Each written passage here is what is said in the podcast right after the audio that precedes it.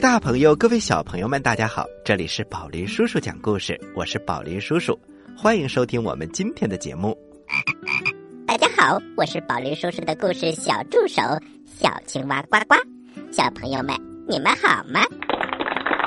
接下来我们讲什么故事呢？嘿嘿嘿，宝林叔叔，您还是快讲吧，小朋友们都等不及了。好吧，好吧，我们马上开始故事一箩筐。吃葡萄不吐葡萄皮，不吃葡萄倒吐葡萄皮。好故事快到我的筐里来！哎呀，故事装的太满了。故事一箩筐，越听越聪明。在三国时期，曹操啊率领了百万大军，准备消灭刘备和孙权。这个时候，孙权和刘备结成了联盟。刘备的军师孔明来到了江东，和孙权的水军都督周瑜一起商量对抗曹操。从这里，赤壁之战就正式开始了。赤壁之战第一集，周瑜和孔明把防务工作做得太好了，曹操并没有机会。能够一举拿下江东，这个时候他的谋士给他出主意了。丞相，江东有周瑜和孔明两个人一起出谋划策，确实难以对付。不如我们派几个人假装投降过去，这样就可以刺探对方的军情，我们也好制定应敌之策。嗯。此计甚好，只是派谁去比较合适呢？谋士想了想，蔡瑁被杀，他的族弟当中，蔡中和蔡和都担当副将，丞相多给他们一些赏赐，然后派他们去诈降，东吴肯定不会怀疑他们。曹操听了之后，急忙叫来了蔡中和蔡和。慰劳了一番，然后让他们去东吴诈降，也就是假装投降。到了第二天，蔡中和蔡和带了五百人，驾着小船来到了江南。此时，周瑜正在和众位将领商量进兵之事，听说蔡瑁的族弟前来投降，他马上把他们叫到了帐中。蔡中和蔡和一见到周瑜就哭了起来。禀报大都督，我的兄长根本是无罪的，曹操那个奸贼滥杀无辜，我们一定要为兄长报仇，还请将军收留我们。周瑜听了之后，假装非常的高兴，就重赏了他们，还把他们编入了原来的先锋队当中。让他们听甘宁的调遣，蔡中和蔡和连忙道谢。他们以为呀，周瑜已经中计了。这时，周瑜偷偷的把甘宁叫了过来，吩咐他们说：“甘将军，这两个人没有把家属带过来，说明投降是假，来做奸细是真。我收下他们是将计就计。”你好好招待他们，千万要小心。等出兵那天，再把他们杀掉。如果中间有用到他们的地方，我们再来想办法。是大都督。这时鲁肃来见周瑜，都督，蔡中、蔡和前来投降，肯定是假的。都督千万要小心呐。周瑜却表示的非常生气。哎，蔡瑁无辜被曹操杀害，他们是为了报兄弟之仇才来投降的，怎么会是假的呢？子敬，你如此多疑，怎么能够接纳天下的英雄呢？出去吧。鲁肃被问得哑口无言，一声不响的就走了。鲁肃去见了孔明。就把刚才的事情说了，孔明听了之后哈哈大笑。先生为何发笑呢？哎，子敬啊，我笑你不知道这是公瑾之计。大江之上，细作难以往来。曹操派这两个人打探军情，公瑾就将计就计，令他们传递假消息。所谓兵不厌诈，公瑾之计真是高明啊！鲁肃听完孔明的话，才恍然大悟。到了晚上，周瑜正坐在大帐之中，忽然黄盖悄悄的走了进来。周瑜问道：“公父，这么晚了，是不是有什么破敌之计呀？”黄盖举手答道：“敌众我寡，长期相持下去，对我军不利。”不如用火攻，速战速决。哦，这个办法是谁教你的？是俺自己想出来的。周瑜满脸欢笑。啊，我也正想如此。如今蔡中和蔡和前来诈降，打探消息，可惜我们这边没有人过去，替我们行诈降之计。黄盖说。末将愿意前往。周瑜沉吟了半天，不受点皮肉之苦，恐怕曹操不会相信呐。黄盖昂首挺胸，末将为了国家不惜肝脑涂地，吃点皮肉之苦算什么呢？周瑜站了起来，向他拜了一拜。将军如果能使这个苦肉计，我们打败曹操。就多了一分把握。黄盖说：“为国尽忠，我死而无怨。”两个人商量已定，黄盖告辞而去。第二天，周瑜击鼓召集诸将前来议事，孔明也被请了过来。周瑜说：“曹操率领百万大军驻扎在长江以北。”营寨连绵三百里，不是一朝一夕就可以破的。今日召集众将，是想请各位去领三个月的粮食，准备御敌。话音刚落，只见黄盖站了起来，他大声的说：“哈哈哈哈！别说三个月，就是三十个月，又有什么用呢？依我看呐。”都督需仔细的想一想，如果打，就早日和曹操一决胜负；若是胜不过，就依张昭、张子布之言，早些投降了吧。周瑜一听，气得面红耳赤，他拍案而起：“大胆！如今两军对垒，你却说出这种扰乱军心的话，今日不杀你，何以服众？”来人呐，把黄盖拖出去，斩首示众。黄盖大声的喊：“爷爷跟随先主南征北战，建了多少功勋？周瑜，你这黄口小儿，竟敢对我无礼！”周瑜也大怒，一下子把桌子给掀翻了。快快快，赶快把他给我杀了！甘宁连忙劝阻：“都督息怒。”都督息怒，黄公父乃东吴老臣，请饶他一命。你敢多嘴，换我军令？来人，把甘宁给我乱棍打出！武士们一下子拥上来，把甘宁将军打了出去。其余众将一起跪下来，都来求情。呃，都督，黄盖确实该杀。只是大敌当前，斩杀大将于军不利，还请都督暂且记下，等破了曹操再杀不迟。周瑜就是不听，众将再三恳求，周瑜才说：“今日看在各位将军的面上，我暂且饶他不死，只是活罪难逃。来人呐，把黄盖摁倒。”打他一百军棍，众将又开始求情。呃，都督，一百棍打下去，恐怕人就被打成肉酱了。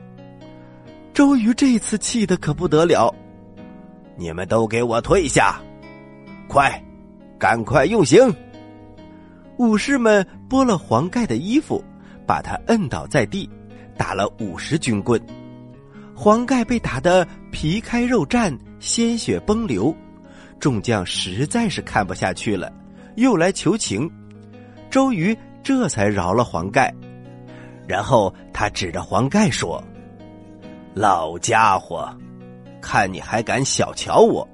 还有五十军棍，先给你记下，以后再敢冒犯于我，定斩不饶。”黄盖被扶了下去，几乎晕过去了。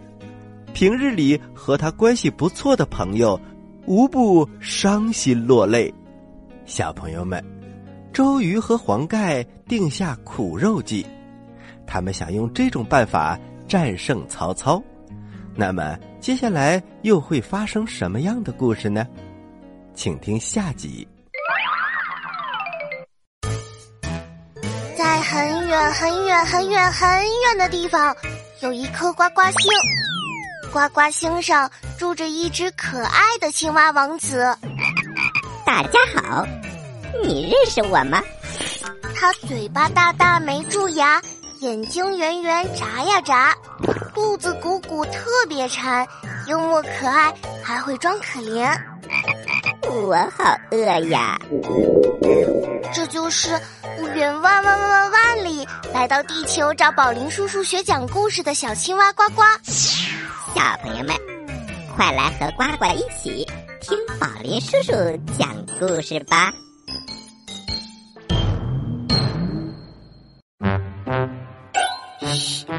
朋友们安静了，准备听宝林叔叔讲故事了。欢迎回到宝林叔叔讲故事，我们继续给大家讲赤壁之战，接下来是第二集。话说周瑜打了黄盖五十军棍，黄盖被打得皮开肉绽，几次昏迷了过去。鲁肃埋怨孔明：“孔明先生，今日公瑾大怒，我等是他的部下，不敢劝阻。先生是客人，怎么能袖手旁观，不去求求情呢？”孔明笑着说：“子敬。”何必装糊涂呢？啊，先生何出此言？今日之事分明是公瑾用的计谋，子敬当真不知？鲁肃一脸茫然。子敬啊，不用苦肉计，怎么瞒得过曹操呢？过不了几日，黄公父必定去诈降。而蔡中、蔡和也会把所见所闻禀报过去，曹操必定深信不疑。子敬回去见了公瑾，千万不要说我识破了他的计谋，只说我也埋怨他责打黄盖。哦，我明白了，先生。鲁肃离开了孔明，来见周瑜，两个人坐定，鲁肃问。都督今日为何如此发怒呢？周瑜瞪着大眼睛看着鲁肃。众将都在埋怨我吧？唉，众将心里都很不安呐。周瑜赶紧问：“孔明怎么说？”鲁肃想起了孔明的嘱托，他连忙说：“他也怪都督太不讲情面了。”周瑜听完，哈哈大笑，哈哈哈哈！这一次总算瞒过了孔明啊。哦，都督此话怎讲？今日打了黄盖，用的是苦肉计，我派他诈降曹操，然后用火攻，必可取胜。鲁肃听了，对孔明更加钦佩了。我们再来说黄盖。黄盖躺在床上，众将都来看望他。黄盖不言不语，只是长吁短叹。正在这时，谋士看泽前来探望。黄盖知道阚泽此人很有胆识，平时啊又和自己交往密切，连忙请他进来了。黄盖命左右全部退下，阚泽问：“将军与都督是否有仇啊？”黄盖说：“非也，非也。”那将军挨打，是不是苦肉计呢？黄盖大吃一惊。先生是怎么知道的？看泽微微一笑。我见今日公瑾之神情，就猜出八九分了。唉，先生，我受吴侯三代厚恩，无以为报，所以献了此计去破曹操。只要能破曹操，我受这么点苦也是值得的。此事。我只说给先生你一人知道。阚泽问：“老将军把这个秘密告诉了我，莫非是想让我去献诈降书？”正有此意，万望先生不要推辞。阚泽点点头。大丈夫处事正应该建功立业，你能捐躯报主。我又怎么会不帮助你呢？黄盖连忙滚下了床，忍受着疼痛，给阚泽磕了两个头。信我已经写好了。阚泽说：“事不宜迟，我这就出发。”阚泽带上黄盖的信，扮成了渔夫，驾着小船连夜来到了北岸。当天夜晚，寒星满天。三更时分，阚泽来到了曹军水寨，被巡逻的士兵给抓住了，把他带去见了曹操。曹操问：“是不是奸细？”军士答道：“那个人扮成渔翁的模样，自称是东吴的谋士阚泽，有机密事要禀报丞相。”好，请他进来。军士把阚泽带进了大帐。阚泽一见帐内灯火辉煌，面前端坐的正是曹操。而曹操一见阚泽，他大声的问：“你是东吴谋士，来此做什么？”阚泽冷笑道：“哼，人说曹丞相求贤若渴，今日看来。”真是大错而特错了，黄公父啊，黄公父，你看错人了。曹操也不理会，他小声的说：“我正同东吴交战，你私自跑过来，我怎么能不问上一问呢？”阚泽说：“黄公父黄盖是东吴开国元勋。”前日被周瑜当众羞辱了一番，无辜遭受了毒打，心里万分的恼怒，想要投降曹操报仇雪恨，特意与我商量好了来投降。我与他情同骨肉，就替他来送密信，不知丞相愿不愿意接纳呢？他说着就把密信呈了上去。曹操拆开信来观看，从头到尾仔细读了十几遍，之后他猛地把桌子一拍：“哈哈，黄盖用苦肉计，叫你来献诈降书，岂能瞒得住我？来人呐，将阚泽推出去杀了！”殿前武士冲过来，把阚泽给拖走了。阚泽。面不改色，反而哈哈大笑。曹操一听，愣住了，他连忙大喊一声：“慢着，把他拖回来！我识破了你的奸计，你为何发笑啊？”看泽也不看曹操，他大声的说：“我没有笑你，只是笑黄公父有眼无珠，认错了人。”难道我说的不对吗？他不是诈降。看则不屑一顾。要杀就杀，要剐就剐，随你的便，何必多问？曹操轻轻的坐了下来，他拿起一本书。我曹某从小熟读兵书，深通诈谋，你小小的诡计，岂能瞒得住我？看则抬起头看着曹操，你说这信中哪一条是假的？好，我就说出来，叫你死的心服口服。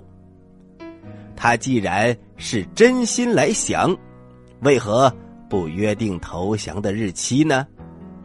哈哈哈哈哈哈！哈看则哈哈大笑，亏你不晓得脸红啊，还敢说自己从小熟读兵书？你这样不如早点班师回去，免得被周瑜活捉。你这个不学无术之辈！我死在你手上，真是冤枉。哦，曹操往前探了探身。我怎么不学无术了？你待闲事无礼，我何必多说？不如一死了之。曹操眯缝着眼，看则，只要你说的我心服口服，我自然不会杀你。好。既然你这么说，那我就说一说。难道你没有听说过“被主做妾，不可定期”吗？假如约定了日期，到时候下不了手，你却来接应，岂不是泄露了出去？不定日期是为了见机行事，你不明白这个道理，误杀了好人，岂不是？不学无术啊！曹操一听，连忙从座位上站了起来。他陪笑说：“啊，是在下见事不明，多有得罪，还请先生见谅。”看泽也挥挥手：“我与黄公父是真心来投，丞相何必多疑呢？”曹操欢喜的说。如果两位真心归顺，我自然大有封赏。丞相错了，我们投降不是为了高官厚禄，而是顺应天意民情。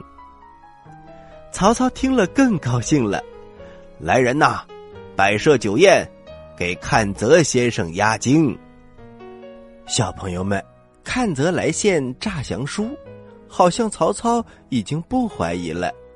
那么接下来又会发生什么样的故事呢？请听下集。好了，小朋友们，我们就没有呱呱提问题的环节了。嘿嘿，宝雷叔叔，你剥夺了我提问题的权利。哈哈，如果想和我们取得联系，或者是想听完整的宝林叔叔讲故事，请关注我们的微信公众平台。宝林叔叔讲故事，关注之后点击左下角听故事，就可以收听非常多精彩的专辑了。在整个假期，宝林叔叔讲故事可以一直陪伴你到天亮。